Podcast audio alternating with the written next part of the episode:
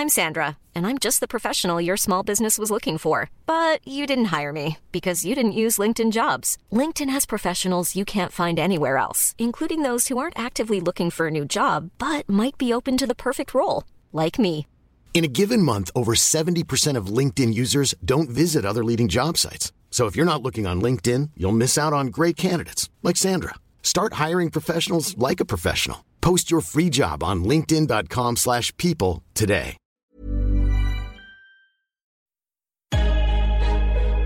Lock in defensively. And we get a stop going in the half. One, two, three.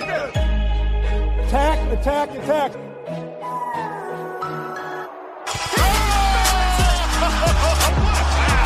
And a chase down block. He erased it. Three.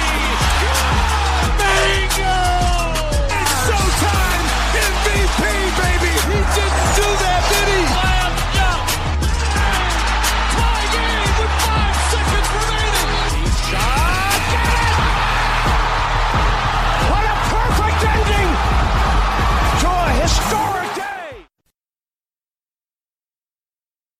Salut à tous, bienvenue dans l'épisode numéro 105 du podcast Dunk Hebdo. Très heureux de vous retrouver pour ce nouvel épisode, le premier épisode des playoffs 2018.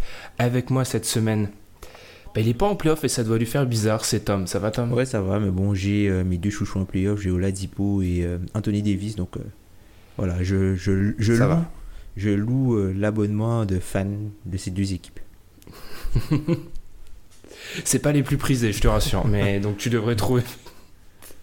Et pour com- compléter le trio, il vient d'être père d'un petit Roll qui fait quoi Allez, 19 mégaoctets. Ça va, le bébé va bien, Pierre? Ça va peine, salut tout le monde.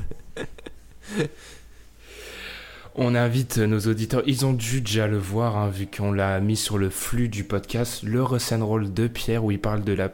Il fait une preview de OKC Jazz pendant 20 minutes. Qu'est-ce que je peux dire de plus pour le vendre après cette superbe intro, Pierre? Juste allez l'écouter, ça dure que Ouais, 20 minutes. Avant le match. euh, Bon, ben non, là le match sera déjà passé, mais avant le match 2, Ouais. avant le match 2 ou 3.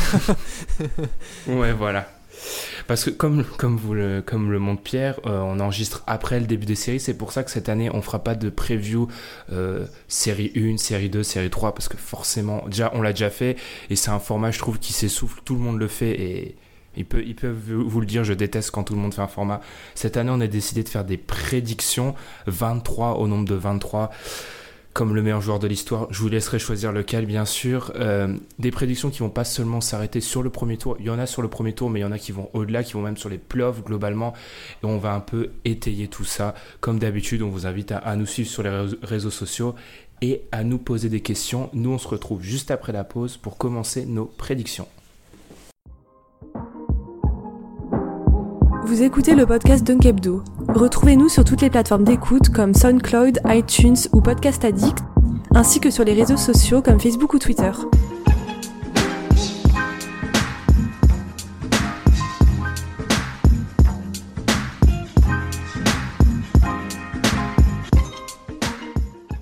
On commence nos 23 prédictions par celles consacrées au premier tour des playoffs. On va for- forcément commencer par ça. Ensuite, on parlera des performances individuelles et des pronostics et des prédictions plus globales. Je vais commencer par une de mes prédictions, moi. Je vois bien les Wizards. Alors celle-ci, elle est limite plus globale, hein, mais après le premier tour, je vois bien les Wizards exploser. C'est-à-dire, pour moi, exploser parmi Ball- Bill, pardon, Wall et Top 15 Shooter, et Otto Porter.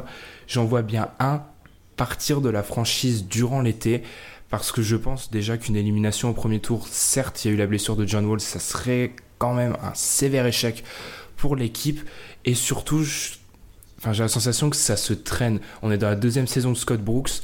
Une élimination euh, contre les Raptors au premier tour, comme je l'envisage, ça irait euh, s'ajouter à l'élimination de l'année dernière contre les Celtics dans une série où ils avaient clairement la place. Enfin, le All-in Game, pour moi, il me marque encore.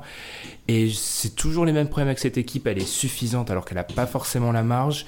Euh, Il y a les problèmes financiers sur lesquels je vais peut-être revenir après. Et en plus, c'est un article qui en parlait euh, de Candice Buckner dans Washington Post. C'est une des attaques les moins innovantes de la ligue alors qu'on est quand même euh, dans, une période euh, du règne de l'attaque.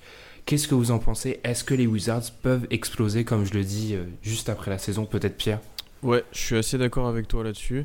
Et quand tu as employé le mot ça se traîne, ou l'expression ça se traîne, je suis complètement d'accord. En fait, je suis assez. Au final, j'étais assez convaincu et satisfait de leur, de leur trio dominant, donc Bill, Wall et Porter.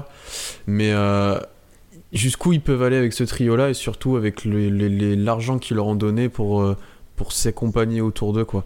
Tu pourras jamais avoir des vrais, vrais joueurs dominants, des vrais titulaires ou des joueurs au-delà de ce qu'ils ont maintenant à côté. Et ça se traîne, ça progresse pas. L'année dernière, ils avaient progressé, notamment en changeant de coach, notamment bah, parce que leurs joueurs arrivent dans leur prime. Mais cette année, tu sens que ça, marque un peu le pas. Il y a eu des blessures. Mais au-delà de ça, j'ai l'impression qu'ils atteignent peut-être leur plafond en tant qu'équipe et qu'il faudrait quelque chose de nouveau pour, euh, pour euh, qu'ils progressent ou, essayer complètement autre chose. Avant de te donner la parole, Tom, je vais juste rappeler les chiffres. L'année prochaine, 115 millions de garanties dans 8 joueurs, dont 70 millions pour le trio Bill Porter Wall. Et en 2019-2020, ce sera 92 millions de garanties pour le trio Bill Porter Wall. Autant dire qu'autour, il n'y aura pas grand-chose. Mm. Oui, mais après, je pense pas que qu'ils vont euh, devoir exploser l'équipe. Là, c'est la première année où, enfin, l'an dernier, ils étaient, ils ont déçu au début, et puis finalement, ils se sont retrouvés dans un, dans un collectif et ils ont un peu dépassé les, les attentes. Ils étaient presque à, à, 50 wins, je crois, ils terminent à 49 victoires la saison dernière. Et puis là, on les, attend, on les attendait au tournant, mais c'est pas une équipe. Euh, c'est pas une équipe qui est très constante. C'est une équipe qui, euh, varie en fait. Tu as, l'impression que un soir sur deux, as pas, tu peux avoir des équipes totalement différentes. Et euh, je pense que ça vient du leadership de l'équipe. Parce que John Wall, il a des matchs off et il a des matchs où il est très fort. Et je pense que c'est surtout ça qu'il faut régler. Je pense pas que le trio va exploser parce que c'est ce sont les pics 1, 2 et 3 de, de la franchise. Donc c'est sur eux qu'ils ont basé leur reconstruction et je pense, je vois pas qu'est-ce qu'ils pourraient récupérer de bien meilleur en fait.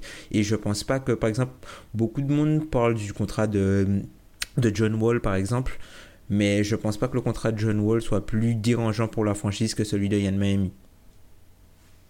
Mais tu vois, tu parles de, de playoffs et de. Non, surtout de, de matchs gagnés en saison régulière. Mais moi, enfin, ce que je trouve aberrant avec cette équipe, c'est on la voit talentueuse, en playoff, elle fait le taf, et je commence de plus en plus à penser qu'en fait, c'est une, histoire de contraste, c'est qu'en fait, on a tendance à les voir trop bons en playoff parce qu'il y a des équipes, et je pense aux Raptors, qui ont tendance à, à tomber en playoff.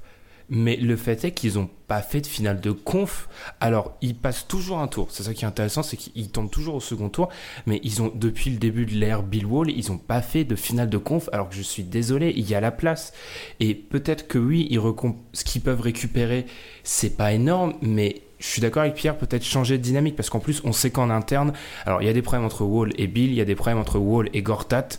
Euh, je pense que dans le cette équipe-là, on lui donne beaucoup de. Il y a beaucoup de. De cachets, un peu comme Paul George. Non, de, de non justement, on laisse beaucoup de choses passer justement parce qu'ils sont à l'est. Et mais pour moi justement, vu qu'ils sont à l'est, ils auraient dû. Ça fait bien longtemps qu'ils auraient dû être beaucoup plus dominants et surtout euh, passer un cap et une finale de conf, ce qui est pas énorme hein, dans à l'est actuel à demander. Hein. Bah, vu l'équipe qu'ils ont, ils auraient dû le faire déjà l'année dernière ou il y a deux ans. Et mm. oui, ça, ça, devrait être leur objectif et de finir déjà dans le top 4 tous les ans euh, en saison régulière aussi. Mais il y a ces soucis euh, de, de comportement, des soucis de, de, gestion, il y a plein de blessures, il y a plein de choses qui font que bah, au final ils, iront peut-être pas aussi haut qu'ils devraient et que ça sert peut-être à rien de persister encore. Mm. Moi je suis d'accord avec vous. Après l'an dernier, ils étaient proches. Hein. Si Marcus Morris se blesse pas euh, dans le match 1, je suis pas sûr que la suite de la série, enfin, à contre Boston, enfin, je, je suis pas que sûr qu'on ait le, même dénouement pour cette série-là. Mais euh, c'est une équipe qui, c'est vrai, comme tu l'as dit, Ben, qui euh, marque par sa suffisance. Donc, ils se disent, bon, de toute façon, on a le talent, on n'est pas pressé, on n'a rien à prouver, on a le talent et vous verrez en playoff. C'est une équipe qui est comme ça. Et malheureusement pour eux, ben, parfois, ça suffit pas. Parce que plus tu descends, plus, moins bon est ton bilan, meilleur sera ton adversaire en playoff. Et puis parfois, euh, tu vois, si par exemple le, match-up face à Toronto, c'est quelque chose qu'ils auraient pu avoir pour aller en finale de conf. Et finalement, sur le mm. premier tour, parce qu'ils ont fait les cons. Mm, mm. Par contre, je suis pas d'accord avec euh, le fait de dire que Washington est meilleur sans John Wall. Washington joue mieux et plus agréable à regarder, mais ils sont beaucoup plus forts avec John Wall. Deux choses avant, avant qu'on finisse. D'abord, j'ai trouvé, enfin pour moi, la comparaison parfaite, c'est, c'est un peu Washington. Ça me fait penser à ce genre d'élèves. Il y en a qui travaillent pas trop et qui ont des bons résultats. Je, je vous rassure, pour nos auditeurs les plus jeunes, ça dure un temps. Ça. Après, ils vont se rétamer ces gens-là. Et en fait, ça me fait penser à, à quelqu'un qui pense être comme ça. Sauf qu'en fait, bah, c'est pas trop le cas, quoi. C'est que sans travailler, ils se tapent des 12, et alors qu'il y en a certains, sans travailler, ils se tapent des 16. C'est là où euh, c'est la différence entre des équipes suffisantes qu'on a pu voir, comme les Warriors qui le sont, ou le Thunder, période Kevin Durant, ou des fois les équipes de LeBron, sauf que le talent est vachement supérieur, et par rapport à ça, mon deuxième point, et comme tu l'as dit, Tom, voilà, c'est une équipe de. Voilà, qui a une haute estime d'elle-même, parce que ce que dit Bradley Bill sur le podium juste après le match, c'est quoi? Ah, bah en gros, on va gagner le match 2. C'est c'est ça, ça, son interview, c'est ça. Ce qui, est, ce qui est fabuleux quand même après le match 1 où ils ont quand même des sacrés regrets à, à avoir, je pense, selon moi. Après, ils font preuve d'une grande confiance en eux. C'est Parfois, ça peut te trahir et parfois, c'est là où tu tires ta plus grande force. Enfin, je pense aussi qu'on surfe aussi beaucoup sur le f- leur, euh, leur première campagne de playoff, là où ils, ils tapent presque Atlanta à 60 victoires avec euh, les jeunes euh, Wall, Bill. Et je crois que ce sont les playoffs de Paul Pierce aussi, où ils, euh, Oui, où, voilà, ils démontent Toronto alors qu'ils sont super jeunes et je pense qu'on on, on a aussi ça aussi en mémoire. C'est pour ça qu'on leur accorde le bénéfice du doute. Hmm. Après, ça commence à faire plusieurs années et ils ont jamais. Enfin, je sais pas. Mais s'il y en a un qui doit, s'il y en a un qui doit partir, tu vois qui? Ah, justement, c'est ça le problème, c'est que je trouve qu'ils ont chacun des solides Mhm. arguments pour pas partir. Enfin, je suis d'accord avec toi aussi. Mais pris en groupe, ça me pose problème. Mm, C'est un des trois doit partir, mais le, lequel, je, je sais pas encore. On va enchaîner parce que là, on va faire. on- Ça va fait- exploser le Ça va chrono. faire, euh, ouais, ça va faire 5 minutes, plus de 8 minutes qu'on est sur eux. On va parler, vous avez tous les deux des prédictions sur le- la série euh, Sixers Heat, dont on a déjà vu un match remporté par les Sixers dans la nuit de samedi à dimanche, je vais y arriver. Je vais te laisser commencer, Pierre, avec Hassan Whiteside. Ouais, alors ma prédiction, c'est qu'Hassan Whiteside manquera au moins un match pour cause de son comportement. Euh, c'est déjà arrivé cette saison, déjà, et même récemment, vous en aviez parlé une fois dans un overtime. Euh, sur le premier match, c'est un fantôme, mais vraiment, il joue 12 minutes, il est benché, enfin, il est pas bon. Euh, je pense vraiment qu'il est propice à péter un câble incessamment sous peu. Notamment si Embiid revient pas tout de suite dans la série et qu'il est incapable de dominer. Euh, je le sens bien critiquer les choix de Spoelstra qu'il ne le fait pas jouer alors qu'il n'y a personne en face. Après, le seul truc qui me fait peur dans ma prédiction, c'est qu'il est peut-être tellement fantomatique pour l'instant qu'il sera peut-être pas suspendu, mais qu'il jouera juste pas en fait. Euh, voilà. Et la deuxième prédiction sur le hit, c'est que Dwayne Wade fera un match clutch dans ses playoffs. Donc avec un dernier carton, avec une, euh, on va dire une dizaine de points dans les dernières minutes, où il fait des fadeaway, où il fait de l'ancien Dwayne Wade, où il fait un peu gagner le hit. Et euh, ce qui fera plaisir aux fans, n'est-ce pas Tom? Mais après, je sais pas si tu veux que le hit. euh, Je sais pas si tu es le hit, tu veux que Dwayne Wade actuel soit ton meilleur joueur dans une série de playoffs? Je dis pas que c'est ton meilleur joueur, je dis qu'il fera juste un match où il mettra des tirs clutch. Ah, probablement. hein. C'est bon, c'est juste ça. Puis ce sera, Ah, bon, j'espère probablement, vraiment ouais. que ce sera pas le meilleur joueur du 8, sinon je pense qu'ils sont dans la merde, honnêtement. et euh, non, c'est juste qu'il y aura un match où Wade aura du temps de jeu en dernier quart-temps et il, par exemple sur Tyler Johnson, il jouera posté, il mettra des tirs euh, en se retournant, il mettra un drive, enfin il fera la passe dès ce qu'il faut, enfin de l'ancien Dwayne Wade quoi. Et il célébrera en montant sur la table à Miami et puis euh,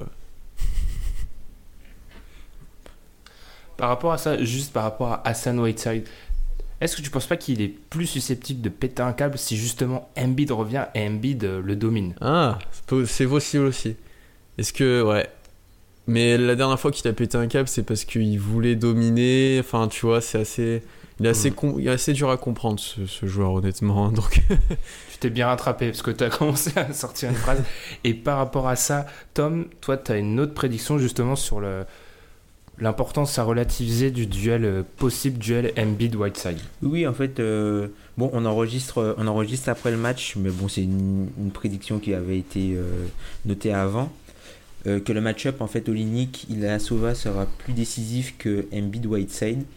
En fait, tout simplement parce qu'on a l'impression de plus en plus que hum, Ben Simmons a totalement pris le contrôle de l'équipe en l'absence d'Embiid.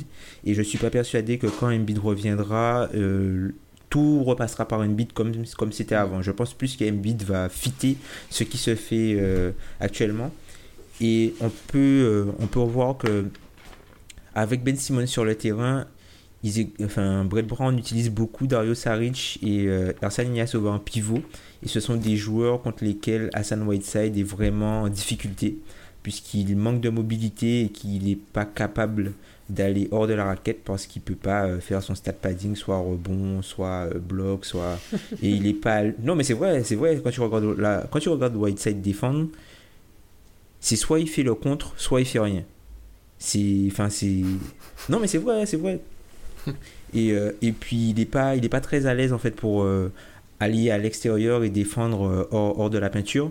Et je pense que Kelly est aussi important pour Miami puisque c'est lui qui leur permet de pouvoir évoluer avec des non-shooters plus de non-shooters sur le, le- sur le parquet qu'à l'habitude.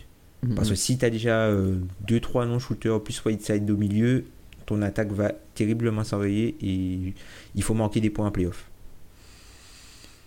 Euh, Moi, je suis assez d'accord avec ça. Et de toute façon, ça fait un moment que quand tu regardes le hit, moi, j'ai l'impression que c'est Olinik qui doit être titulaire et qui doit jouer ce rôle de, de poste 5 qui Mhm, sont beaucoup ouais. plus intéressants dans ce- quand il joue avec lui.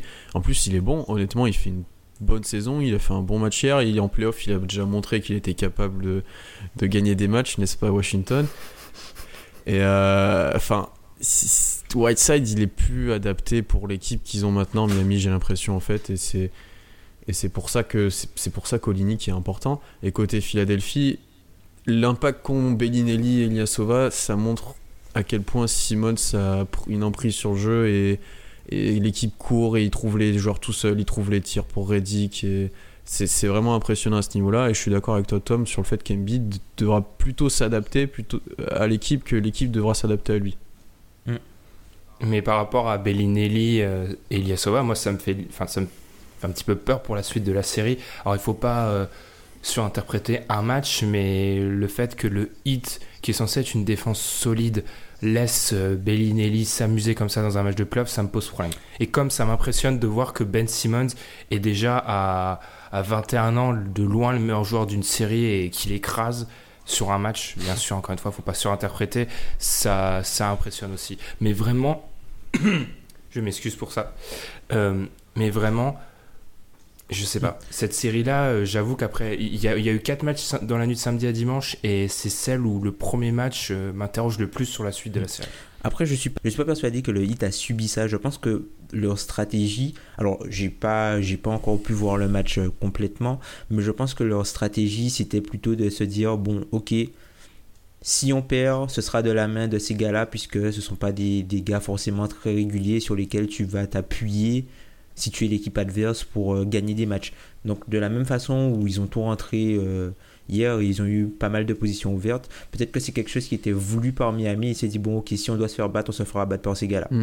Mais après, honnêtement, je veux, je veux bien que Yasova et Bellinelli ne font pas gagner une série, mais tu peux pas les laisser ouverts à 3 points. Enfin, je pense Ouais, que voilà, parce qu'en fait, c'est des... je comprends, je comprends l'idée, mais si tu les laisses ces mecs-là ouverts, enfin, je préfère, c'est des mecs offensivement au niveau du shoot qui sont les plus dangereux des Sixers. Ouais, ouais. C'est justement Mhm. eux sur lesquels tu, tu dois défendre pour pas perdre la Non, série. je vois pas l'intérêt que tu as à défendre sur Covington, qui est aussi à droit, et, et à pas défendre sur Bellinelli et Ilyasova, en fait. Ce qui, enfin, Qui sont plus adroits sur les dernières Ouais, semaines.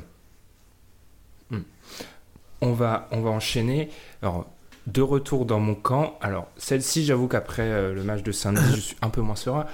Malgré les blessures et malgré le manque de talent de son équipe, Popovic volera un, voire deux matchs contre les Warriors. Alors déjà, le- les deux matchs, on va dire que j'en doute un petit peu, mais je me dis quand même qu'on a les Warriors, qu'on a surtout les Warriors sans Stephen Curry, et on sait que Kevin Durant, et ça remonte aux, aux années au KC, a des fois la tendance à vouloir trop prendre les matchs de lui-même. Alors, 80% du temps, ça passe parce que c'est Kevin Durant, il est, qu'il est immensément talentueux.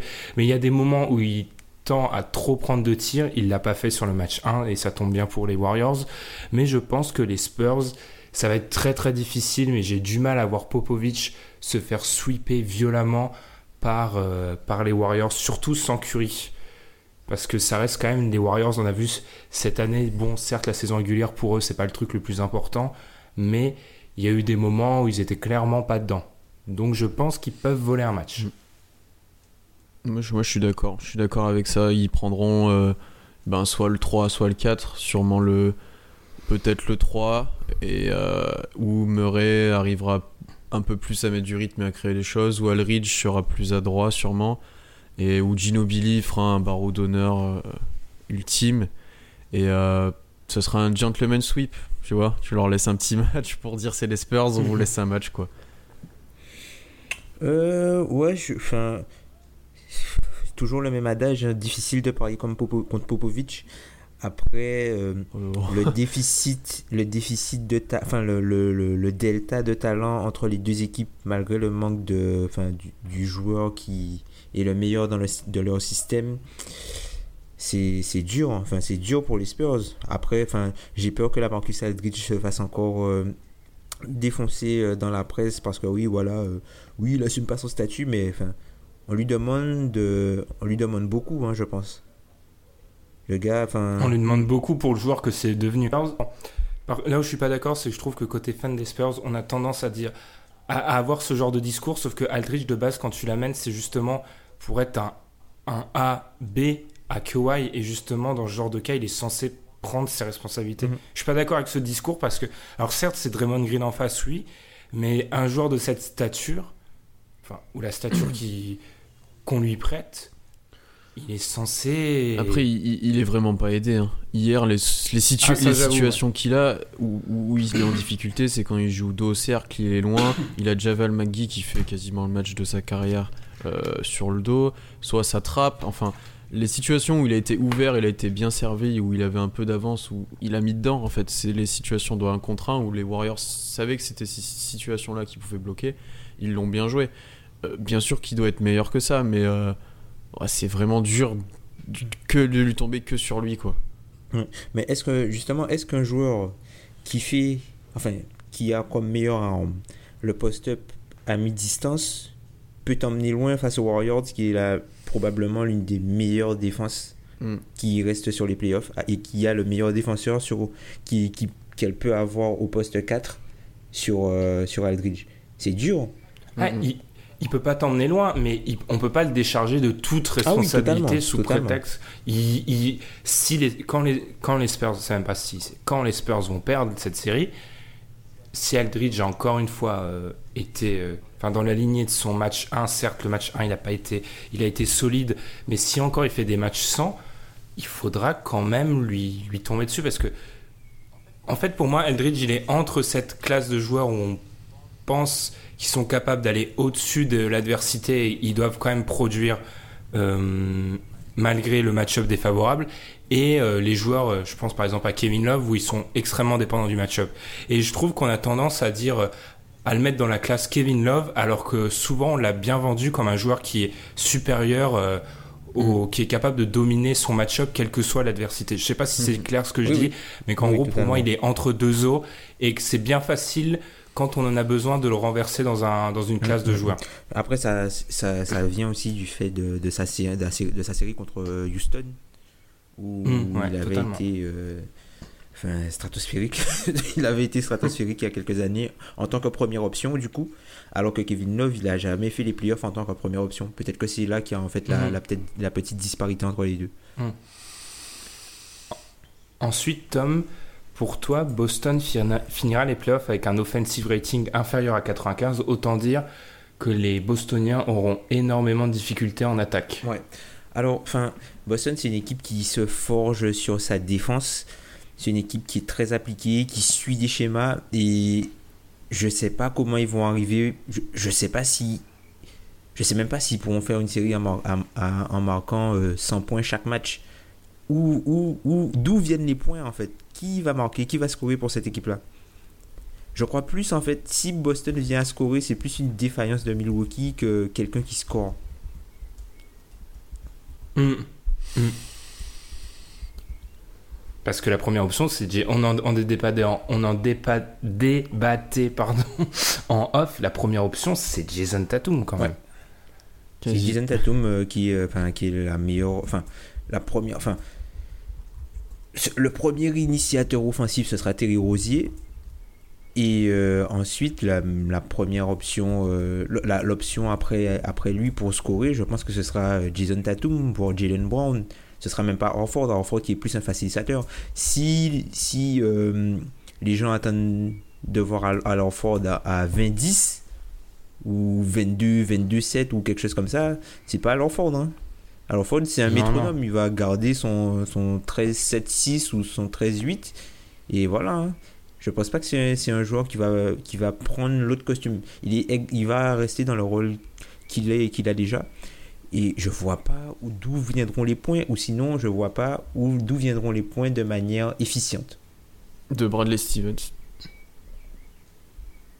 Ah, le coach. Ben, en fait, en- pendant toute la saison régulière, euh, oui, Boston a eu du mal en attaque, mais là, tu, ils étaient quand même à quelque chose comme 107 d'offensive rating.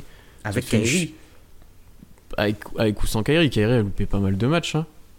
Tu peux pas Oui, dire mais- que. Tu peux pas Non, dire pas que. Ah, mais là, il- il- en dessous de 95, c'est- ça quand fait un gros, ça oui, fait une grosse chute. Et, Bah, c'est et- une bonne prédiction. hein. Et ça fait un moment, et ça fait plusieurs saisons même, qu'on dit que leur système euh, arrive à leur créer des tirs, arrive à après se faire surjouer des joueurs, on va dire entre guillemets.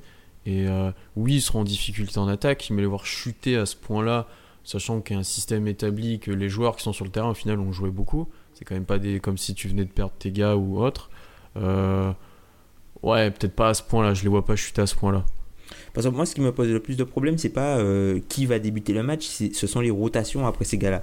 Parce que quand tu. C'est l'effet domino, en fait. À partir du moment où tu commences à mettre des gars qui sont sur ton banc dans les starters, ça veut dire que les gars qui sont sur ton banc sont remplacés par des gars qui devraient même pas jouer. Mais à ces moments-là, qui score? Shane Larkin? Oui, qui va scorer en plus sûrement. Et puis, et puis moi, c'est surtout euh, Stevens, et c'est pour ça. Et j'ai d'ailleurs, pour moi, Stevens était le, le coach de l'année, mais et on le dit tout le temps, les playoffs, tu rencontres les équipes tous les deux jours.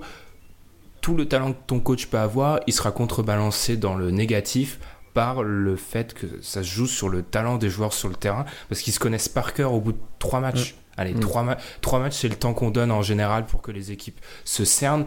Et à ce moment-là, quand il y aura Janis en face, ils n'auront pas de solution, et même avec les Eric Bledsoe, on ne sait pas ce qui peut en devenir de Jabari, les Chris Middleton, etc. Je, vois, je les vois en- extrêmement en difficulté. Alors peut-être pas 95, mais je suis d'accord avec Tom sur le fait que pour, euh, pour marquer côté Celtics, ça va être très dur. Et d'ailleurs, j'y pense pour voir vraiment nos prédictions. euh, nos braquettes, on vous avait laissé un message sur les réseaux sociaux, on les- euh, vers un lien pour remplir euh, des braquettes, pour voir vraiment nos prédictions euh, série par série. Mais par exemple, moi, je vois pas Boston passer cette série-là. Pour moi, ils sautent. Ça va être, Moi, ça va être, ouais, ça va être compliqué pour.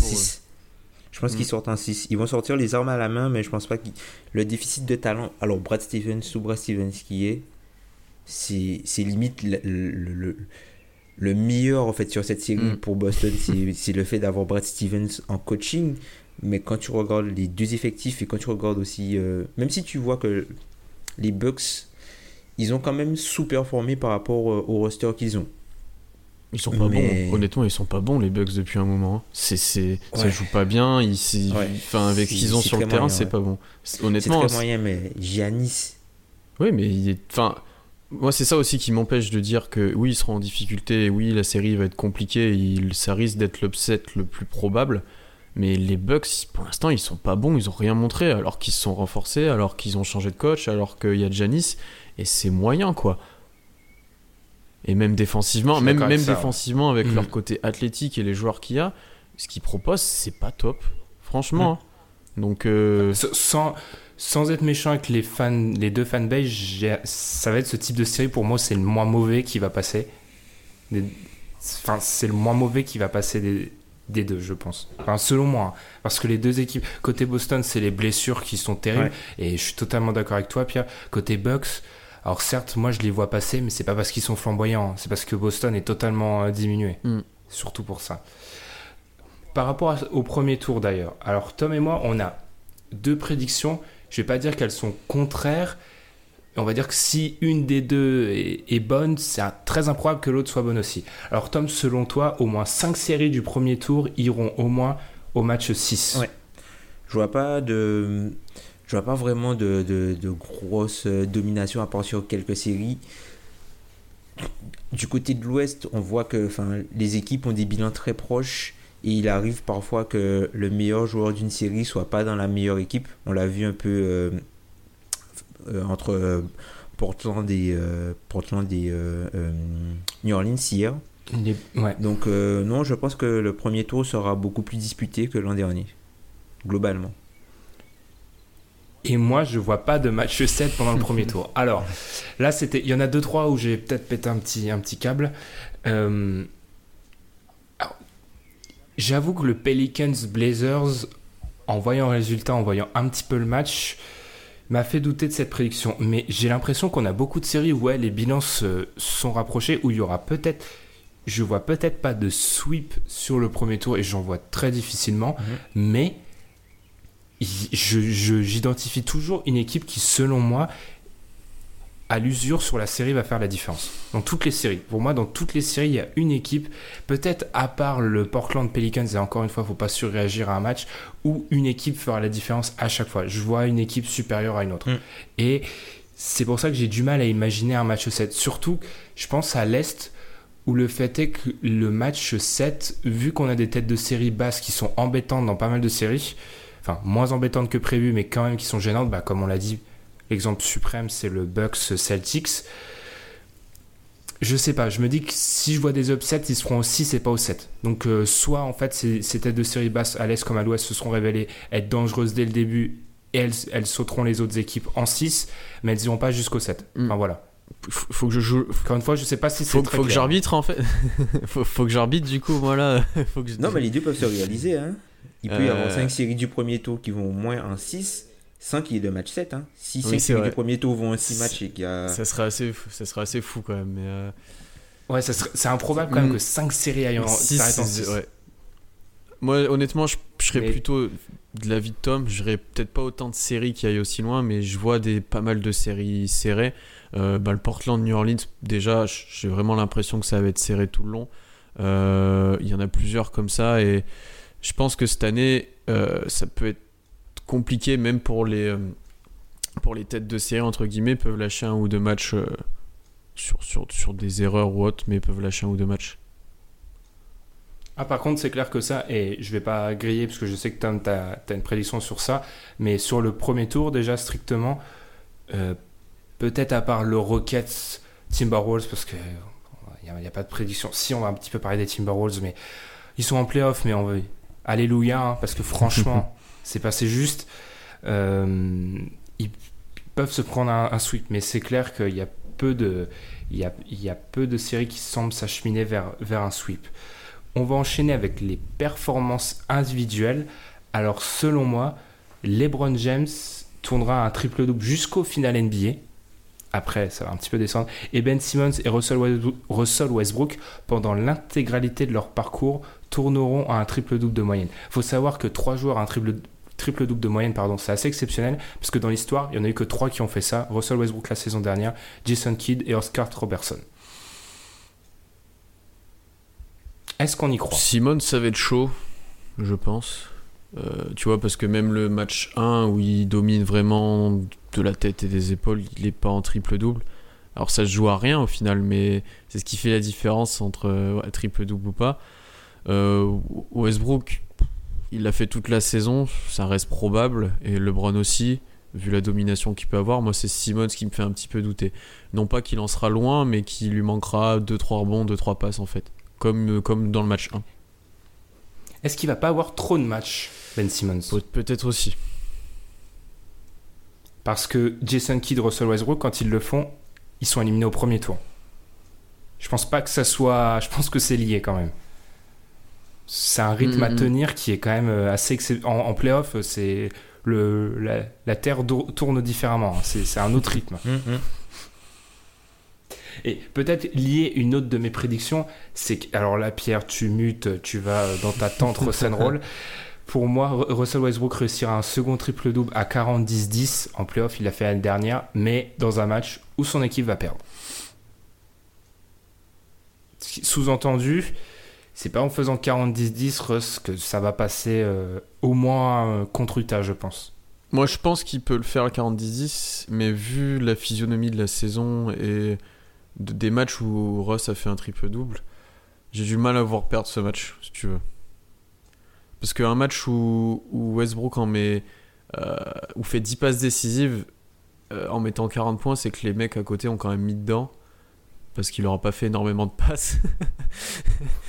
et donc, euh, je les vois mal perdre ce genre de match. Sachant que c'est contre Utah et que Utah offensivement, c'est pas Houston de l'année dernière, quoi, par exemple. Euh, tu vois, donc. euh, Hmm. Moi, je pariais sur le match euh, Dark, euh, un peu comme, comme Batman, Dark Russell il Westbrook. prend, où, en fait, où il prend t'as- 40, 35 D'un- tirs et. euh, Ouais, voilà, il Ouais. prend 42. Mais le match de l'année dernière où il fait son triple-double, je crois qu'il prend 42 tirs ou 37. Je sais plus, à vérifier. Mais il en prend un, bon camion. On va, on va continuer sur OKC, même si, on vous rappelle, le Russ Roll podcast, donc on va accélérer légère- légèrement sur OKC. Une prédiction sur Paul George, Pierre, et aussi sur Donovan Mitchell. Ouais, donc euh, Paul George finira à plus de 40% à 3 points. Euh, donc il l'a fait toute la saison, il a fini à plus de 40% à 3 points, même s'il était moins adroit ces, derni- ces derniers temps. D'ailleurs, il a fait une petite déclat dans les médias où on lui demandait euh, s'il avait pas peur de défendre sur Donovan Mitchell, mais comment ça allait se passer. Il a dit Est-ce que vous avez déjà rencontré euh, Playoff P? Donc ça prouve la confiance du gars à l'entrée du match 1. Et la deuxième prédiction liée à ça, c'est que Donovan Mitchell sera à moins de 40% au tir. Alors celui-là, il est chaud. Franchement, celui-là, il est chaud. Donovan Mitchell, en fait, je le vois, je vois ses pourcentages baisser et je vois qu'il aura sûrement beaucoup de tirs à prendre et des tirs parfois compliqués. Euh, ce qui fait, ce qui fait que par, ce qui fait qu'il est à, il était à 43%, 43,7% en saison. En playoff, tu as toujours tendance à baisser tes pourcentages. Si en plus il a des responsabilités encore plus grandes et que ça défend dur, il peut euh, approcher des 40% et passer en dessous. Ok. Ouais, son premier match, le Euh, premier match de Donovan Mitchell contre vous, euh, par de mémoire, il avait été euh, gardé par euh, André Robertson et Paul George et il avait mis une trentaine de points, il me semble. Oui, non mais je, je te dis pas. je- oui, contre nous, il a, il, a, il a été souvent très bon, mais j'attends de voir en playoff et je me dis que c'est quand même autre chose. Tu vois, arriver en playoff, comme elle l'a dit juste avant, euh, c'est autre chose. Surtout pour, pour un Surtout rookie pour un- première option. Mm, mm. Ça, ce qui est ouf quand même. Il faut se rappeler que genre Ben Simmons, Donovan Mitchell sont des rookies qui jouent un rôle euh, Prépondérant. énorme ouais. pour leur équipe. Mais honnêtement, celle-là, Ouais, je suis pas est- serein serein. Celle-là, elle est chaude. Il fallait que j'aille la chercher. Tom, on va enchaîner avec toi qui a deux prédictions sur Portland, une sur Damien Lillard et une sur ton ami. Est-ce que c'est encore ton ami Oui, Baldwin? oui, oui, oui, oui. Ah d'accord. Bon, on va dire que c'est ton ami. Bah, alors, euh, la première, c'était que Damien Lillard allait faire au moins deux matchs à plus de 40 points durant les playoffs. Je pense que, enfin, je sais pas si ça se fera au premier tour ou au deuxième tour s'il passe, mais je pense qu'on aura euh, un Lillard game, euh, voire deux. Je pense qu'il il va, il, va, il va step up. Je pense qu'il va, il va avoir à cœur à se montrer, à montrer qu'il est euh, pas vraiment pas au même niveau, mais qui, qui peut tenir la comparaison face à euh, Anthony Davis qui est totalement indéfendable. Qui est totalement indéfendable. Mais euh, ouais, ouais, je pense que Lillard va faire au moins deux matchs à 40 points durant ses playoffs. Ça va être dur. on sait hein. que tu l'aimes, Ouais, Tom. Ça va être dur. Davis, t'as pas besoin de répéter, répéter deux fois indéfendable. On sait que tu l'aimes bien. Bon, ça va être dur parce qu'il sera gardé par euh, Jrue Holiday qui est l'un des meilleurs défenseurs euh, extérieurs de la ligue. Mais je pense que c'est faisable. Lillard, quand il prend feu, il n'y a rien à faire. Oui. Ah bah le match, c'est pour ça le match 1, moi je, je sais pas toi Pierre, mais c'est là où j'ai un petit peu été refroidi par mon prono Portland, c'est que je me suis dit le point fort de Portland, ce backcourt McCollum Lillard, il peut être largement plus stoppé avec Holiday et bon Rondo, ils, vont, vont essayer de l'exploiter, mais ça va encore que Davis où il y a, y a rien en face. Mais tu- je, pense comme toi, je pense que si euh, Holiday réalise une série au niveau du premier match, tout, enfin qu'il est tout le long comme ça, ça va être dur pour Portland. Mais d'un autre côté, quand j'ai vu le match, euh, je me suis demandé qu'est-ce que les Pélicans pouvaient faire de mieux. Et j'ai pas énormément trouvé de choses. Davis a été bon, Holiday a été bon. Et par contre, Portland, ils ont pas été bons en fait. Lillard et McCollum, ils sont, ils sont, McCollum. ils sont à 3 points à la mi-temps, ils sont vraiment pas bons. Ils se réveillent à la fin, ça les fait revenir dans le match. Et en fait, je me dis que sur les deux matchs qu'on a vus, le Portland avait plus de marge de progression que, les, que New Orleans. Et que bah, ça, forcément, le match 1, quand tu te perds sur mon prono que Portland passait en 7, bah, ça, ça, ça m'a un peu refroidi. Mais quand je vois la marge que peuvent avoir les deux équipes, je reste pas confiant, mais euh, je me dis que Portland peut quand même encore revenir et, et passer devant, notamment avec des grosses perfs de Lillard et McCollum. Parce que Mm. hier, le, hier le, meilleur joueur, le meilleur joueur sur le backcourt, c'est Holiday dans, dans les deux équipes. Et si ça reste ça sur toute la série, ils pourront pas gagner, mais je, je vois mal rester comme ça. Hmm. Après, est-ce que la marge, et là je vais faire plaisir à Tom, est-ce que la marge, c'est pas Anthony Davis euh, Qui est encore plus plus, fort dominant, que ça Ouais. Parce que c'est pas, c'est pas, c'est pas inimaginable vu ce qu'il a en face et vu son talent. C'est pas, c'est pas fou de le voir faire 40-15. Bah, euh, moi, ça me. C'est vrai, hier, il a, enfin, il a, pas- il a pas forcé entre guillemets. Il a vraiment eu, il a eu des tirs ouverts, il a eu des tirs faciles sur ses drives qu'il a pu marquer. Il était souvent seul ou il avait passé le joueur avant. Il a rarement été contesté en fait. Et euh, c'est vrai que s'il est dans un jour où il est en- encore plus chaud, la, marge elle est là. Mais je pense que Portland va essayer de s'adapter aussi. Tu peux pas le laisser jouer comme ça pendant toute la série, c'est juste pas possible. Il faut que tu que enlèves Nourkic de là ou que tu mettes Aminou. Il faut que tu t'adaptes en fait, tout simplement. Et même Aminou, il est peut-être trop petit. Bah, j'ai préféré certains passages. En fait, c'est que j'ai préféré certains passages, notamment en fin de match, où Aminou met un peu Mhm. plus de pression et essaie de plus le gêner, tu vois, plus près de Davis. Et tu Ouais. vois, comme faisait un peu Chris Paul sur euh, Kevin Durant une année où il le collait en fait tout le temps, Mhm. que Nurkic qui l'attendait, qui le regardait passer. C'est à ce niveau-là que pour moi, euh, Aminou était un peu plus intéressant. Hum. Et enfin, dernière prédiction avant la pause. Pierre, tu vois Andrew Wiggins bon, ce qui est déjà euh, pas mal. Vas-y. Qui, si je vois un- Parce que moi, je suis désolé, mais j'ai après, je. On va être honnête, je vais te laisser parler ensuite. J'ai regardé le, le 82e match de la saison régulière des, des- Timberwolves contre les Nuggets et je me suis fait une promesse à moi-même, c'est qu'Andrew Wiggins, c'est fini. En fait, non, en C'est fait fini. moi je pense qu'Andrew Wiggins, il va mettre 35 points dans un match, mais que le match sera perdu. En fait, il fera une série mauvaise, je vais vraiment pas bonne, mais il y a un match où il va péter un câble, il va tout mettre dedans et il aura beaucoup de ballons. Et sauf ce qui fait que Turns et Butler n'auront pas beaucoup de ballons et du coup que le match sera perdu. Mais Wiggins aura mis 35 points. Euh, voilà, c'est, il a quand même des capacités scoreurs qui, qui font dire qu'il peut mettre plus de 35 points. Euh, C'est juste ça, c'est juste un, un petit clin d'œil parce que Wiggins c'est quand même une déception de l'année et ça serait marrant que sur un match de playoff il pète un câble, il montre ça, bah oui je peux faire ça, que le match soit perdu et qu'après il retombe à des 10 points en défendant pas et en faisant n'importe quoi. Parce que Tom, tu utilises le, le terme joueur théorique, mais dans le Larousse, à côté de joueur théorique, est-ce qu'il n'y a pas une tête d'Andrew Wiggins quand même? Ouais, ouais, Parce que c'est- c'est quand même Pour fabuleux. oui, hein. Alors moi, je l'ai- je l'ai souvent défendu, mais là, je me suis dit, j'avais un petit espoir en regardant ce match contre les Nuggets. Je me dis, bon, c'est limite un match de playoff. C'est limite un match de March Madness.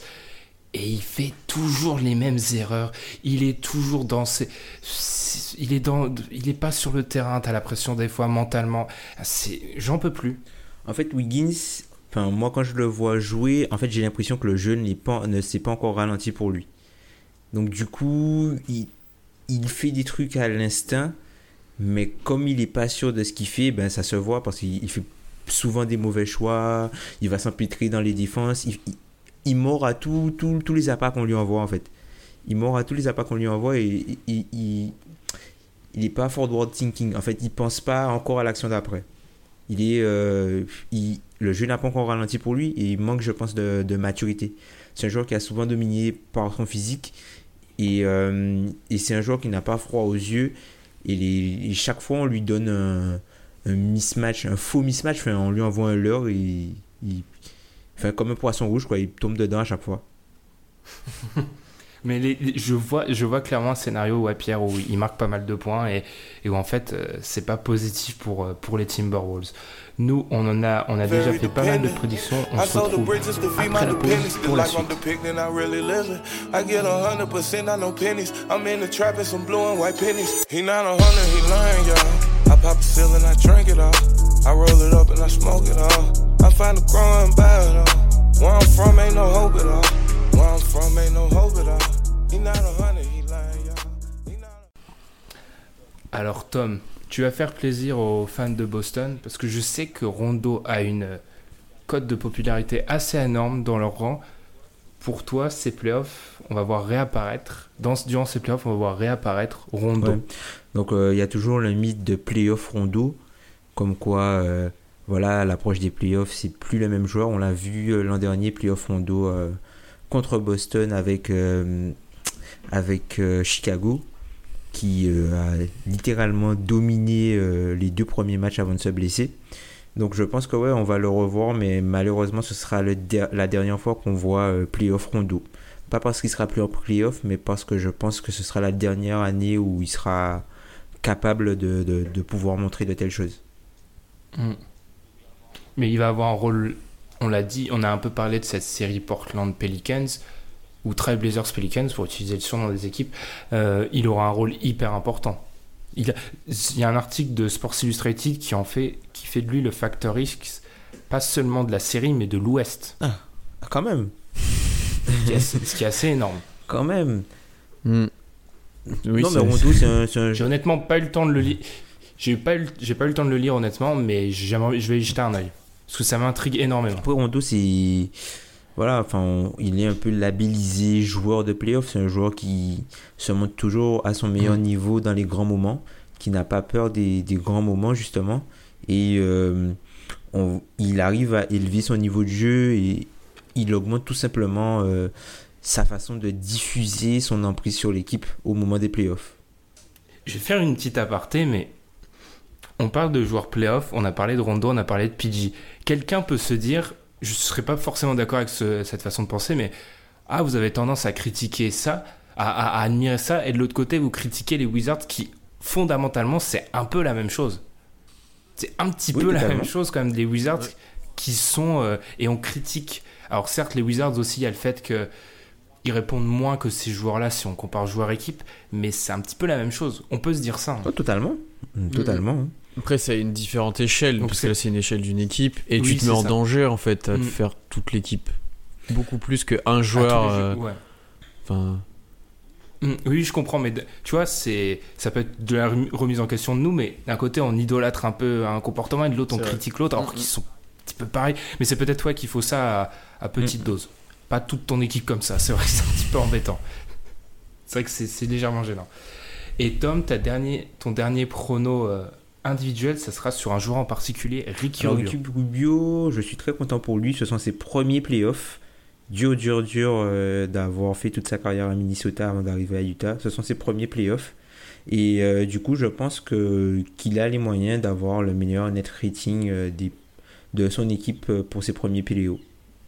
Je pense que c'est possible. C'est un joueur qui sera probablement défendu, entre guillemets, par Russell Westbrook. Parce qu'enfin, je pense que la, consigne, ce sera de laisser Rubio chuter plutôt de doubler sur quelqu'un d'autre pour Westbrook, plutôt de contrôler l'espace que d'être près de Ricky Rubio. Et c'est un joueur qui, euh, depuis janvier, euh, shoot à près de 40% à 3 points. Donc, euh, pour à peu près 4 tentatives par match, donc c'est quand même. C'est pas énorme, énorme, mais c'est pas non plus rien.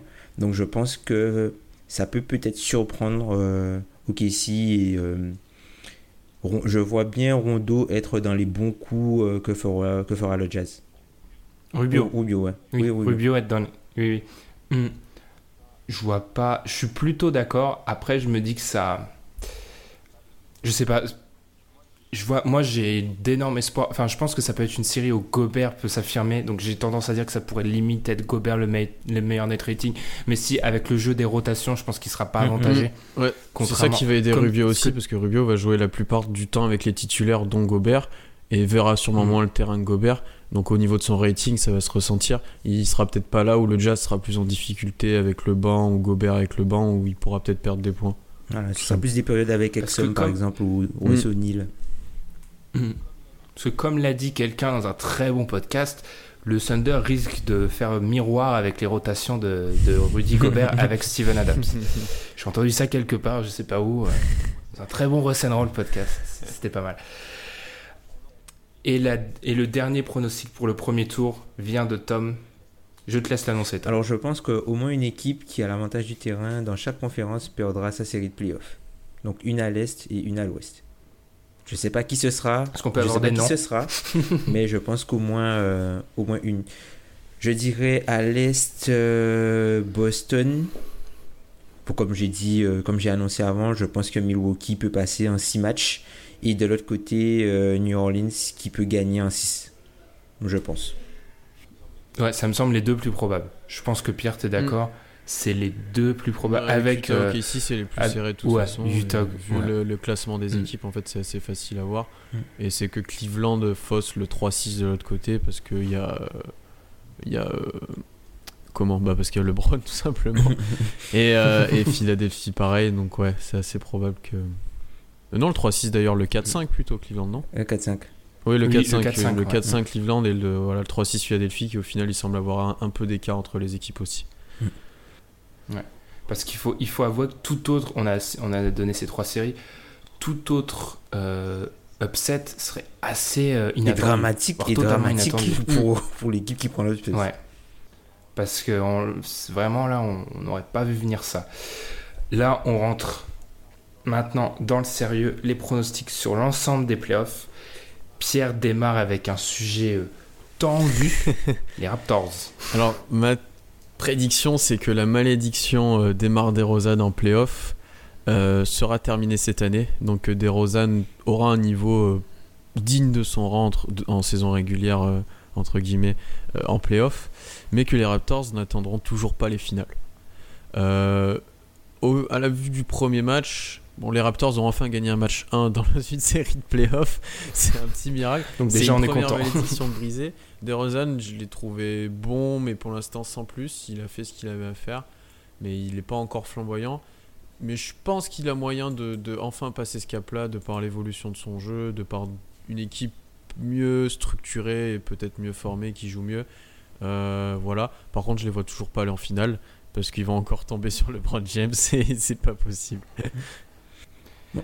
Ce que j'ai bien aimé dans ce match 1, c'est l'agressivité Ouais. de DeRozan. Je pense, troisième quart-temps, il a plein de séquences où il est allé dans la peinture, pénétration, et c'est parfait. C'est ce qu'on lui demande.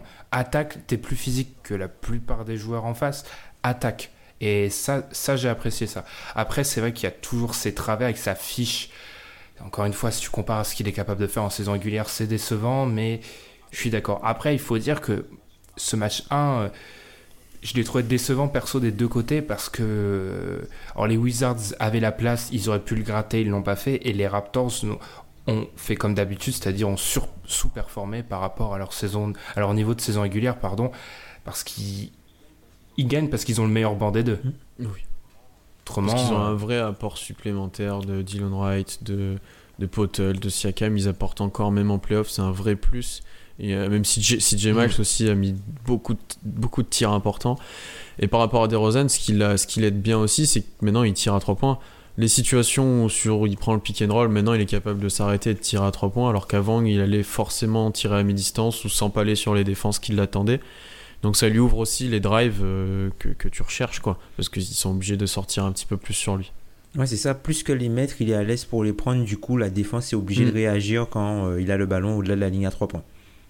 Mm. Et par rapport aux, aux Raptors globalement comme équipe, donc si tu vois LeBron comme problème, tu penses que leur route s'arrête en demi-finale de conf Moi, je les vois perdre contre les Cavs. Dans une série serrée, je pense, par contre, peut-être en 7, peut-être en 6.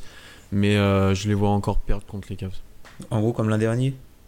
À peu près, ouais. Mm. Mais En étant moins moins, dominé. moins dominé, ouais. Mm, Ok. Parce qu'ils se défendent. Mm.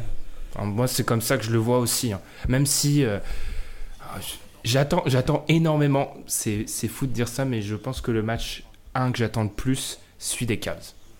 Je veux, je veux voir si, ce qu'a été capable de faire les De toute façon, il n'a pas, per- perdu un match 1 depuis Mathusalem. Enfin, il n'en a jamais perdu un, d'ailleurs, je crois. Donc, euh, d'ailleurs, utiliser cette expression-là, je... j'ai, pas plus de 50 ans, je vous rassure. Enfin, bref, je pense que j'aimerais bien voir comment vont jouer ces Cavs en playoff, mais oui, Les Cavs, euh, je pense qu'on on s'achemine vers ça, Pierre. les Cavs Mm. qui auront euh, pas mal de problèmes, euh, je pense, à contenir euh, Indiana. Je pense que ce sera la série sera assez similaire à celle de l'année dernière où probablement les Cavs vont faire la différence à la fin de match parce qu'ils sont plus expérimentés, ils ont LeBron James, mais je pense pas qu'il y aura de gros blowout ou de trucs comme ça. J'ai pas l'impression parce que Mm. les Cavs ne défendent pas et passer en mode playoff, c'est juste mettre plus de 3 points en fait pour eux. C'est pas euh, défendre plus. Et surtout, il y a pas mal d'incertitudes autour euh, des joueurs qui n'ont qui ont jamais joué en playoff. Jordan Clarkson, on ne sait pas comment il peut se comporter. Rodney Hood, Larry Rodney. Hood, il a joué quelques matchs, mais il n'était pas non plus très flamboyant. Larry Nance, comme tu dis, ce sont ses premiers playoffs. Et on voit que, en fait, Mm. en mettant euh, Kevin Love en pivot, les Cavs ont clairement fait le choix de leur scoring en assumant qu'ils allaient être une grosse attaque.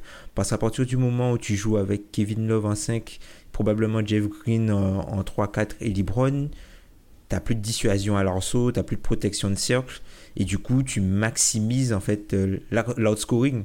Donc faut voir dans quelle mesure et dans quelle proportion ils vont pouvoir quand même réaliser des stops à des moments importants et stopper l'équipe euh, d'Indiana qui court beaucoup et qui a une bonne attaque mais qui est plutôt euh, axée sur le, shoot à mi-distance. Si tous les shoots à mi-distance qu'Indiana met, ça se transforme en, transition, shoot à trois points et euh, attaque du panier, ça peut être assez délicat pour les Cavs. Après, les Cavs restent, même si c'est une moins bonne équipe que l'année dernière, on a vu que sur séquence, le problème, et même si l'équipe d'Indiana a changé, hein, le problème, c'est que les Cavs restent euh, l'équipe, si tu enlèves bien sûr les Rockets et les Warriors, le jour où ça met dedans avec les shooters, ils pourront, pas, ils pourront jamais tenir le rythme. Et c'est ça qui risque sur des séquences où ils vont se prendre euh, 4, 5, 3 points de suite, euh, de, des Love ou des Corver. Ça risque Mm. d'être à ce moment-là où ils vont craquer. Puis aussi de voir, euh, alors là, je, je, lance- je, ça n'amène pas débat. Je lance juste ce, ce, ce joueur-là. Pas besoin de vous écharper encore sur lui. Ça sera les premiers playoffs de Victor Oladipo en tant que leader. Et on pourra voir ce que ça donne. J'espère qu'il fera mieux. J'espère qu'il fera mieux que l'année dernière. hein. On ferme le débat, monsieur.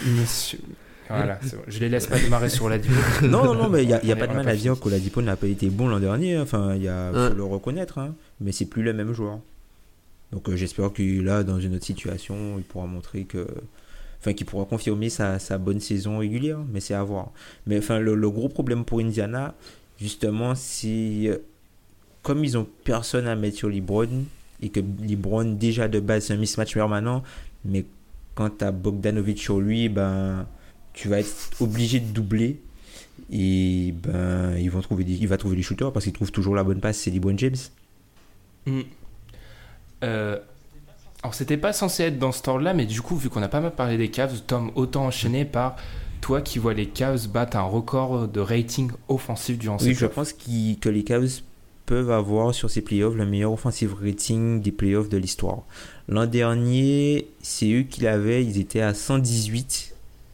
C'est incroyable, hein sur tous les playoffs. Et on parle d'une équipe qui a joué contre les Warriors 5 matchs euh, en finale NBA. Donc c'est dire comment c'était avant.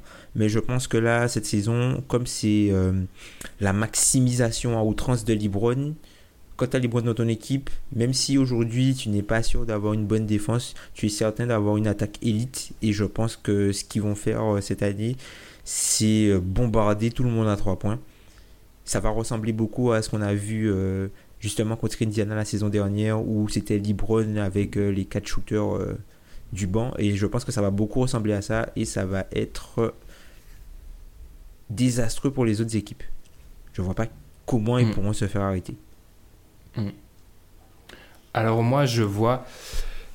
Bah, ça semble comme ça, euh, on va dire que vu ce qu'on vu ce qu'on dit depuis le début, ça semble pas surprenant, mais quand même, pour moi, la finale de conf à l'Est se fera sans les deux têtes de série, la tête de série numéro 1 et la tête de série numéro 2, ce qui est quand même pas commun, il faut se le dire. En d'autres termes, moi, pour moi, la finale de conf se fera entre les Cavs et j'ai une grosse hésitation en bas, mais peut-être les Sixers, même si je, commence... On adore les Sixers, c'est un secret pour personne, mais j'ai peur que la hype Sixers commence à être un peu incontrôlable. Mais pour moi, clairement, la finale de conf à l'Est se fera sans le 1 et le 2, ce qui est fou quand même. Il faut se dire que sans 1 et le 2, euh, ça veut dire déjà Mm. deux upsets dans une partie de tableau, ce qui est dingue. Bah, faut dire aussi que cette année, comment dire, cette année, ben, les meilleurs joueurs n'étaient pas dans les meilleures équipes de saison régulière. Mm. Les meilleurs joueurs de des conférences n'étaient pas dans les meilleures équipes de saison régulière. Donc, euh, ça, ceci peut s'expliquer par cela, je pense. Mais on est, on- vous êtes tous d'accord là-dessus ou Je connais vos braquettes, donc vous allez me dire que vous êtes tous d'accord là-dessus, mais je trouve qu'on a tendance à sous-estimer le fait que ça reste, ça reste pas commun, ça. Ça, c'est assez Ouais. exceptionnel. Après, c'est- est-ce que bah, après c'est aussi dû au fait aussi que les équipes, peut-être que certaines équipes qu'on voyait plus haut ont sous-performé par rapport à leurs attentes. C'est-à-dire que elles n'ont Mm. pas joué ou elles ont pas joué à leur niveau plafond toute la saison. Donc du coup, elles sont redescendues dans les standings, mais ça reste les meilleures équipes de leur conférence, je pense. Il n'y a pas de doute là-dessus. J'enchaîne. Pierre a pas trop la parole en ce moment parce que il aura sa, il aura son moment de gloire après. Pas trop avec le Roll déjà. Euh, Ouais, ouais, j'avoue, j'avoue là, il prend trop la conf. il prend beaucoup trop la conf pour avoir des messages de lui en ce moment. euh, faut vous calmer. Certes, c'est bien, mais lui envoyez pas trop de tweets parce qu'on va le perdre. Non, je rigole. Envoyez-lui tous les tweets que vous voulez. Pour moi, bah, pour la première fois de sa carrière, Chris Paul va faire une finale Oh de oui. conf. C'est- même pas une prédiction euh, si folle que ça, parce que les Rockets, selon moi, vont en finale de conf. Mais ça sera bien pour euh, lui qui est souvent décrié. Et... Euh, Après, par Voilà, contre, si, si par, par malheur, s'il n'y va pas, euh, là, par contre, euh, Là, là, là, niveau là. loser, niveau, enfin, là, il va être vraiment décrié à ce niveau-là et ça sera vraiment un, un gros, gros point noir dans sa carrière. Et là, ça deviendra vraiment pas inquiétant, mais ça sera vraiment compliqué, quoi. Ah oui, non, là, si, s'il passe Là, pas. euh, Euh, je sais même plus, je sais même plus quoi dire. là. S'il passe pas, et même on va dire que j'ai, j'ai, une- j'ai une, je suis omnubilé par lui, mais s'il passe pas aussi, James Harden, ça posera, ça Ouais. un petit peu problème aussi, légèrement. Tu vois, si les deux là passent pas, déjà que, et même si je fais un peu partie de ces gens-là, je trouve qu'on a tendance à trop taper Houston et que c'est une équipe euh, exceptionnelle et ça se fera une belle finale de conf avec les Warriors. Euh, ils ont, ils ont pas le droit de perdre avant la finale de Non. conf. Non, je pense pas. je- ça ont devrait pas arriver. Mais après, enfin, c'est dit. je- Chris Paul, je- me, je me souviens même pas. Est-ce qu'on était, est-ce que, est-ce que Chris Paul a déjà raté les playoffs avant les années, enfin, après les années 2010 Je suis pas persuadé. Hein. Non, il est Et toujours. même James Harden, Et je pense il- que James Harden n'a jamais, n'a jamais raté les playoffs, je crois, hein, James Harden. Après ça, Après, je pense que à part Ouais, peut-être sa ouais, première saison. Et encore, je crois que sa première saison, ils vont en playoffs, il me semble. Mm. Faudrait voir. Il joue les playoffs la deuxième saison de KD, donc ouais, il y est Mhm. déjà. Mais il n'a jamais raté les playoffs de sa carrière. Ce qui est pour moi différent entre Harden et Paul, c'est que Paul, c'est de la pure malchance. C'est les mecs autour de lui qui se blessent. C'est juste la malchance, mais c'est même pas lui, tu peux même pas lui en vouloir. À part la série contre OKC, il rate les lancers francs, etc. Là, ok, c'est lui. Mais autrement, 95% du temps, c'est pas lui, c'est juste tout autour de lui qui se désagrège. Tu sais pas comment ça se passe. Là où Harden, c'est des fois. Après, c'est aussi lié, lié au rôle et aux coéquipiers qu'ils ont eu. Parce que je pense que les équipes de Paul étaient un petit peu meilleures que Ouais, celles d'Harden quand même. Mais tu vois, c'est un petit peu différent. Enfin, Chris Paul, c'est juste. C'est pour ça que j'ai jamais compris les critiques autour de Chris Paul. C'est de la malchance. Quand euh, l'année dernière, euh, Griffin se blesse, enfin, quand tout le monde se blesse, c'est de la malchance. C'est juste le mec qui est, c'est un poissard. C'est vraiment, Ouais. c'est vraiment un poissard. C'est pour ça. Franchement, je touche du bois. J'ai pas envie qu'on nous vole notre Warriors, euh, Warriors euh, Rockets cette année. Enfin, je touche du bois. Il faut. Non, mais là, s'il se blesse, j'aurais vraiment de la peine pour lui, mais vraiment, vraiment. Enfin, on va, on, on en parle même plus parce qu'on va, on va leur porter l'œil. Pierre, on avance. Là, on, est- on parlait un peu de finale de conf, etc. Pour toi, tu te, tu nous amènes vers les finales NBA. Très mauvais lancement. Vas-y. Euh, donc pour moi, les deux finalistes de cette année auront au moins joué 17 matchs chacun avant les finales. Euh, à titre de comparaison, l'année dernière, les Warriors en avaient joué 12, ils avaient sweepé tout le monde. Et Cleveland avait perdu un match euh, contre Boston, donc ils avaient joué euh, 13 matchs. Cette année, je vois au moins les deux équipes à 17, parce qu'on en a parlé, le premier tour allait être euh, déjà plus disputé, et même... euh, enfin, il risque d'avoir peut-être un ou deux sweeps, mais il risque d'avoir des matchs qui, qui, laissent passer. Euh, Cleveland à l'Est est moins, moins dominant que les années d'avant. Euh, les finales de conférence, notamment si à Houston, Golden State, ils risquent d'avoir plus que 4 matchs, c'est même certain. Donc voilà, je les vois, je vois les deux équipes arriver en finale. Donc pour moi, les Warriors et Cleveland perdent beaucoup plus dans leur parcours, euh, leur parcours avant les finales et arriver du coup plus fatigués, peut-être avec plus de blessures ou autre, on verra. Ouais, moi, je pense que les, les Warriors ont besoin de ça. Ils ont besoin d'avoir un peu, euh, un peu plus d'adversité. Mm. Je pense Si que ça, la- si, si- ouais. si ça les blesse pas, c'est juste Ouais. ça. Parce que tu vois, par exemple, la série contre. euh, Je pense que la série contre OKC les a réveillés. C'est-à-dire qu'ils ont pris conscience que, ok, ils sont super forts, mais ils sont pas inatteignables. Et je pense que même eux, tu vois, les, les Warriors, on leur, on- à chaque fois, enfin, chaque fois que je vois des gens parler euh, des Warriors, ça arrive assez souvent. Leur, tr- leur titre, t'as l'impression que ce sont des titres au rabais, en fait. Chaque fois, on leur dit, ouais, vous n'avez pas affronté euh, tel adversaire. À chaque fois, euh, tel adversaire est blessé, tel adversaire est blessé, euh, tel n'était pas au complet. Finalement, il y, a eu un blessé dans telle série, vous étiez mieux. Et, après, enfin, t'as l'impression que même malgré tout ce qu'ils ont fait, ils n'ont pas encore la validation qu'ils sont une, une équipe super forte. Et le fait d'avoir ajouté Kevin Durant, en fait, les gens voient ça comme de la triche. Après, par rapport à l'adversité, l'année où ils jouent au Oklahoma City, euh, où ils sont plus dans le dur, ils perdent. hein. Donc, euh, concrètement, je sais pas si c'est une. Enfin, c- pour moi, je suis d'accord avec toi qu'il faut de l'adversité, mais... tu vois, ils ont pas montré, bah, justement, cette année-là, pour... ils avaient le parcours peut-être le plus dur qu'ils ont eu depuis un moment. Ils ont perdu en finale. Bon, il y a eu plein de contextes autres en finale, mais voilà. Et euh, je pense, tu vois, même j'y réfléchissais hier devant le match 1, est-ce qu'ils ont pas intérêt à perdre des matchs au premier tour? Pas les laisser, mais presque pour que Curry revienne.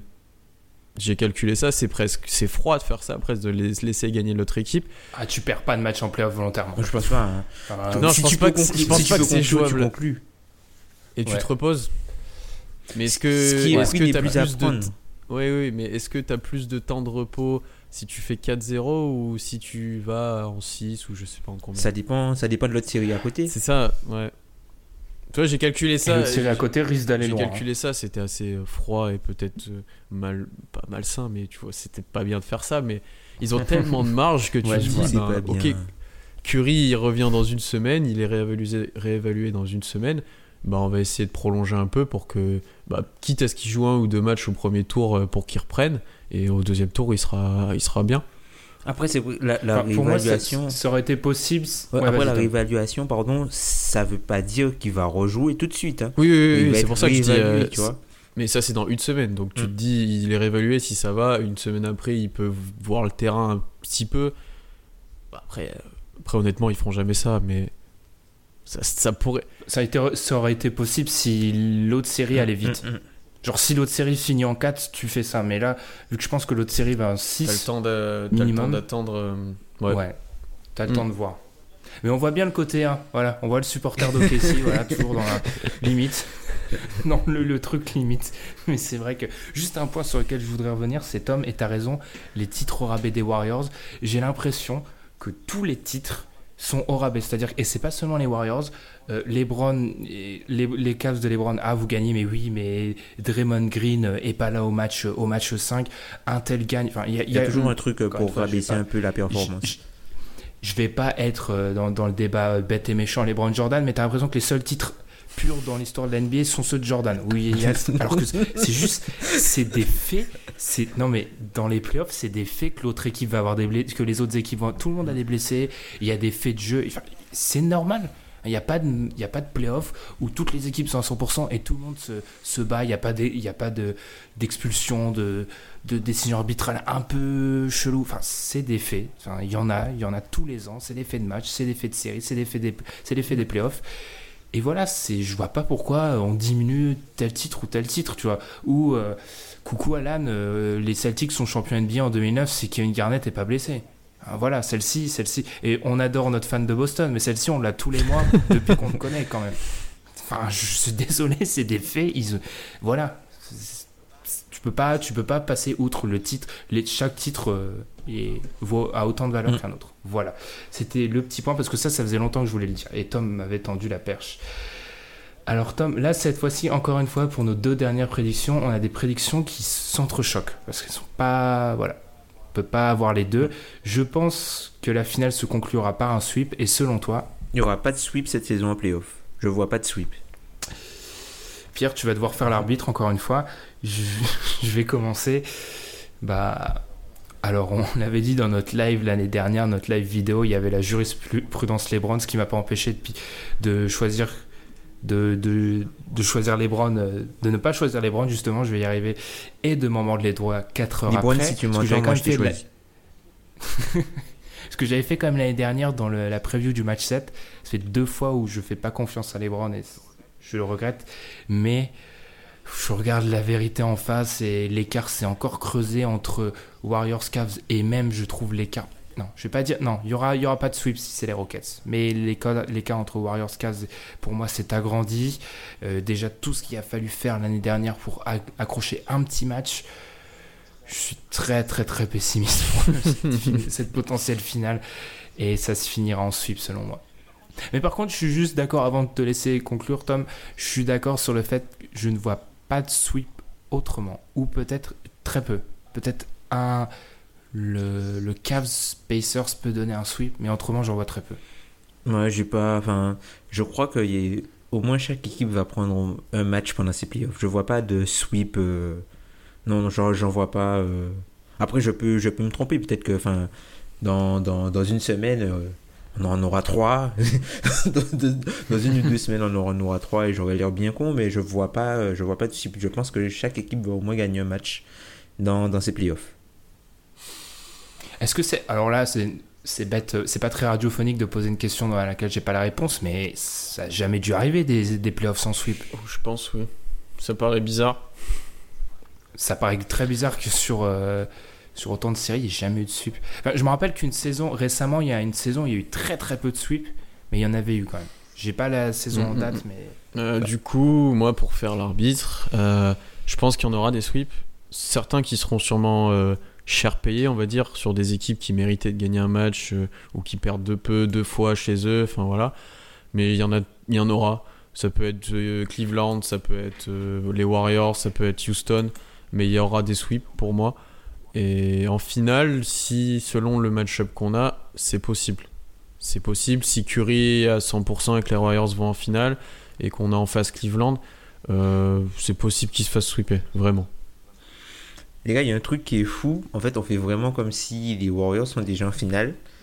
Et en fait, si, si- pour dire que les Rockets iront en finale, qu'est-ce qu'il vous faudrait? Curry blessé. Non, mais genre, Mais- mais non par rapport à l'accomplissement. Enfin, qu'est-ce qu'ils n'ont pas fait en fait? Enfin, je sais pas. Qu'est-ce que, enfin, c'est fou, hein. C'est fou. C'est comme, c'est comme le débat de Dwayne Casey, Brad Stevens. C'est pas qu'est-ce qu'ils, qu'est-ce qu'ils n'ont pas fait. C'est en face, c'est mieux.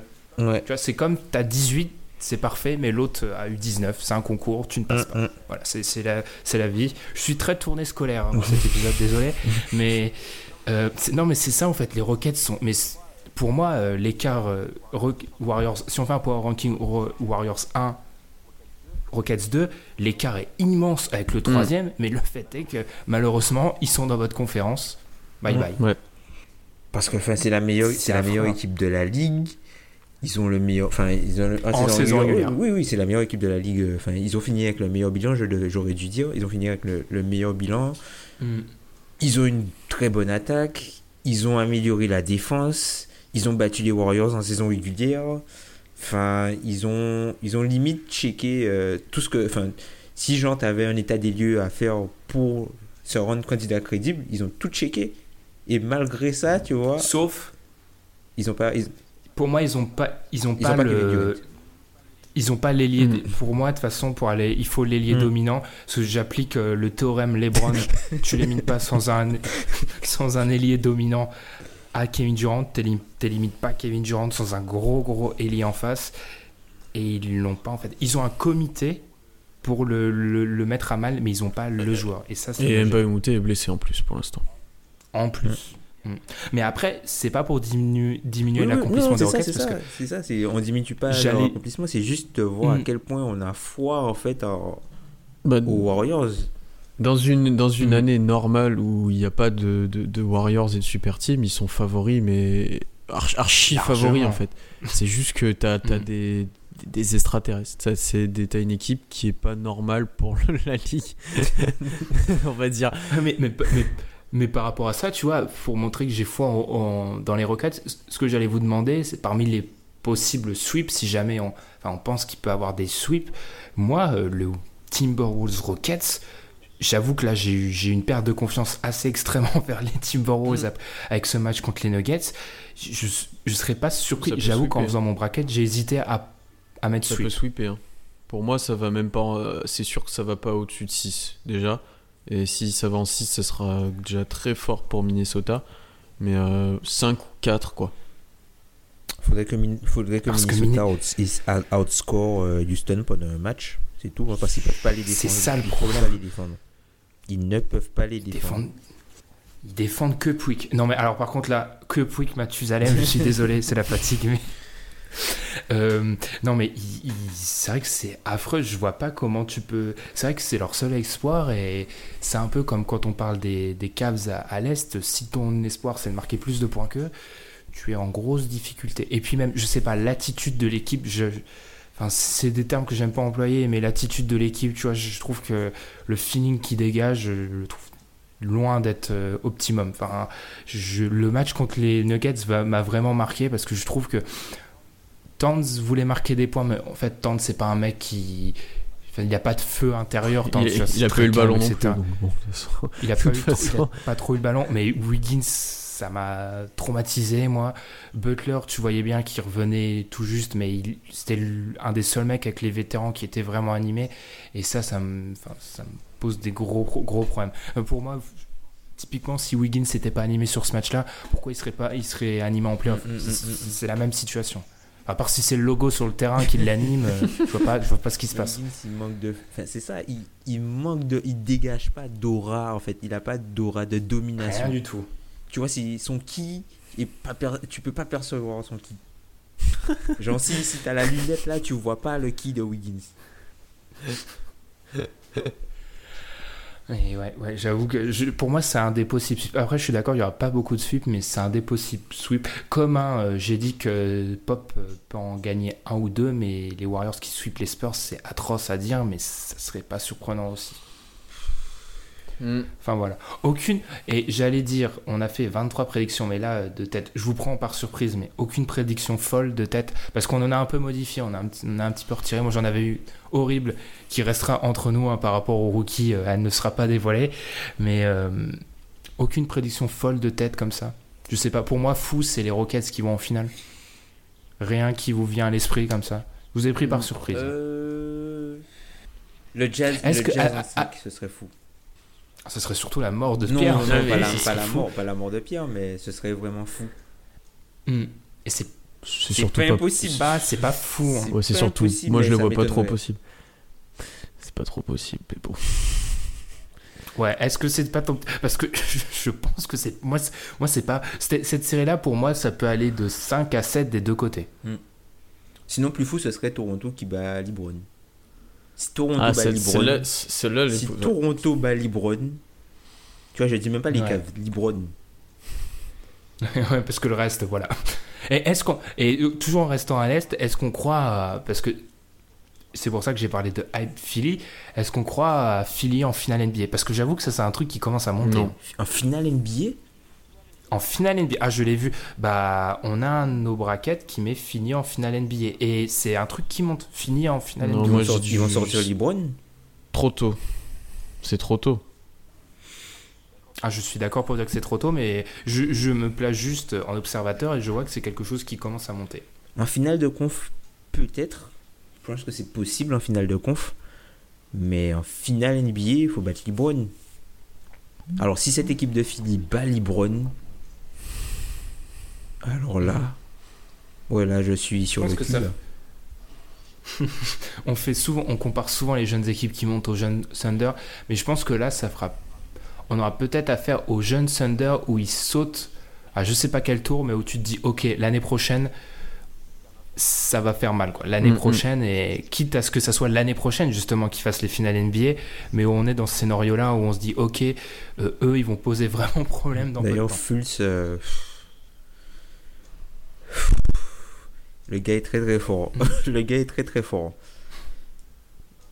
D'un côté, c'est pas, enfin, c'est pas fou de le penser. Alors après, on va pas, on va pas parier sur les blessures, etc. Mais moi, je les ai en finale de conf. Philly, par exemple. Enfin, je donne, vous pouvez, de toute façon, nos braquettes, on peut le voir en- sur Internet. Euh, on est à un truc qui se passe mal côté Cavs et je touche du bois encore une fois. Euh, de les avoir en finale. Enfin, une fois que tu es en finale de conf, euh, t'es à un truc qui déraille en face d'être en finale NBA. Ouais, tout hein. peut T'es- arriver. t'es très près. Après, j'y crois pas du tout, hein, mais t'es très près en soi. hein. C'est peut-être comme ça qu'on va conclure sur notre, notre prédiction playoff. Je suis fou, je, suis- je suis déçu, j'ai pas eu de truc fou là. J'ai pas eu de truc euh, totalement. euh, j'ai pas eu de. Et, si- et si les, je sais et pas, si- et Cal- si les Celtics étaient en finale NBA Je quitte Twitter pendant trois mois, mais. mais là, ça serait, là, ça serait incroyable. Est-ce que eh, dans ce scénario-là, euh, Gordon Hayward revient à un moment? Je peux pas imaginer ça sans Gordon Hayward qui, qui sort du chapeau et qui revienne à un Non, non, moment. avec, euh, Et et avec, avec Shane, Shane Larkin dans le rôle du Kyrie.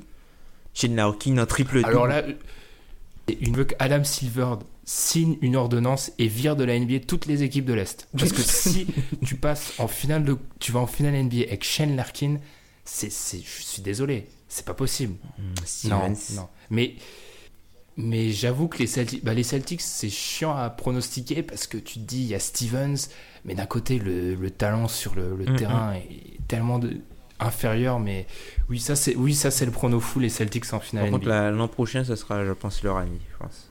Ouais. L'an prochain, c'est vraiment leur année. Il y a beaucoup de gens qui commencent déjà à mettre Philly devant.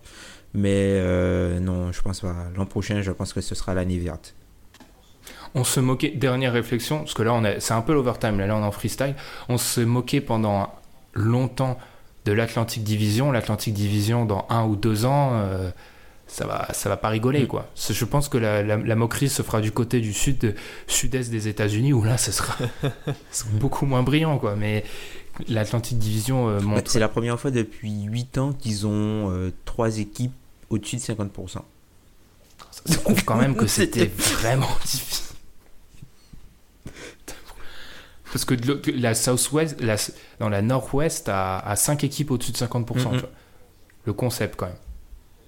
D'ailleurs, on n'avait pas menti, on va finir là-dessus, parce que là, ça part vraiment freestyle. On n'avait pas menti aux auditeurs sur cette division. Ils ont, ils ont, enfin, ils ont dû, il y a eu une mort subite sur le dernier match, mais ils, avaient, ils ont 5 équipes playoffables. Totalement. Totalement. Et- totalement. Ce qui est complètement fou hein, quand on y réfléchit. Enfin, sur ce, nous, on va, on va conclure cet épisode. On vous souhaite d'excellents playoffs. Parce que c'est à ce moment-là que ça devient intéressant. Soyons honnêtes. On n'en veut pas aux équipes. Parce que, surtout avec cette fin de saison, hein, où il y avait 10 équipes qui jouaient strictement rien. Là, c'est du basket de qualité pendant, euh, pendant un mois et plus d'un mois d'ailleurs. Et on, enfin, on en est vraiment content. Moi, j'avoue que c'est là vraiment, pour moi, c'est le moment où là, je, je, je m'accorde plus de nuit blanche parce que ça Ouais, vaut le coup. tu, tu peux savourer euh, du bon basket. Enfin, je dis ça, mon emploi du temps me le permet pas, mais on va, on, va le faire, on va essayer de le faire quand même. Non, oui, là, c'est du bon basket et surtout, euh, le premier tour en lui-même est hyper intéressant. Même si ça s'est pas arrangé comme on aurait pu l'espérer, le premier tour est intéressant et ça n'a pas été toujours le cas tous Mm. les ans. Exact. Donc à ce niveau-là, c'est hyper positif. Encore une fois, Pierre, je vais te laisser la parole. Dis aux gens d'écouter le Roll, même s'il y aura déjà un match de jouer. Il faut l'écouter. Ouais, n'hésitez pas à écouter pour la preview de Oklahoma City Utah et merci à tous ceux qui m'ont déjà donné des retours et à tous ceux qui ont écouté, c'est super cool. Et voilà, n'hésitez pas. ça. Tu feras un autre épisode. On fait déjà du teasing. Tu feras un autre épisode probablement après le match 2. J'essaierai Après les ouais, deux matchs après au les deux OKC. matchs au KC et puis après le sweep du coup euh, qu'on leur a mis. Ceci ne sera pas La coupé au montage. Non, mais de toute façon, mon vrai prono est dans le, est dans le podcast et j'ai annoncé 4-2, donc euh, ça va. Ah non, non, non, si t'étais vraiment dans le marketing de haut niveau, t'aurais dit mon, prono est dans le podcast. Et je, et vous donné. explique pourquoi en 3 points Russell Westbrook est meilleur que Donovan Mitchell.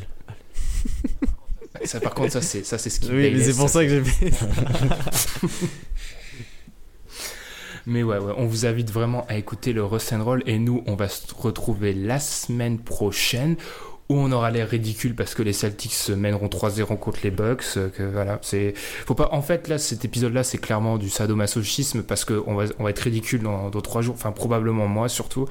Mais voilà, on espère. N'hésitez pas à nous donner vos prédictions aussi sur Twitter et Facebook, à nous poser des questions sur les réseaux sociaux. Mais oui. J'avoue que j'attends de voir parce que Tom et moi on a pas mal de pronos contraires, enfin de, de trucs où c'est improbable que les deux se réalisent, donc j'attends de voir euh, de nous deux qui aura raison. Et nous sur ce, on vous souhaite une bonne semaine et on se retrouve la semaine prochaine. Salut.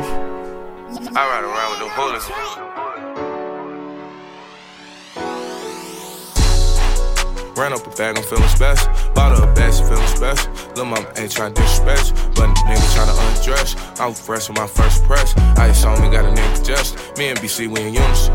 I ride around with them hooligans. I ride around with them sticks, baby. Shit ain't sweet, I ain't a lick, baby. I was fresh on my first press. Ice on me, got next just. Hit drink when it gets stressed. Hit gas when it gets stressed. Hit dunk, I don't respect me. I feel like I was stuck inside a box. Then I flew to Cali just shot. A lot can happen in the next three years. Like a chatbot may be your new best friend. But what won't change? Needing health insurance. United Healthcare Tri Term Medical Plans are available for these changing times. Underwritten by Golden Rule Insurance Company, they offer budget friendly, flexible coverage for people who are in between jobs or missed open enrollment. The plans last nearly three years in some states, with access to a nationwide network of doctors and hospitals. So, for whatever tomorrow brings, United Healthcare Tri Term Medical Plans may be for you. Learn more at uh1.com.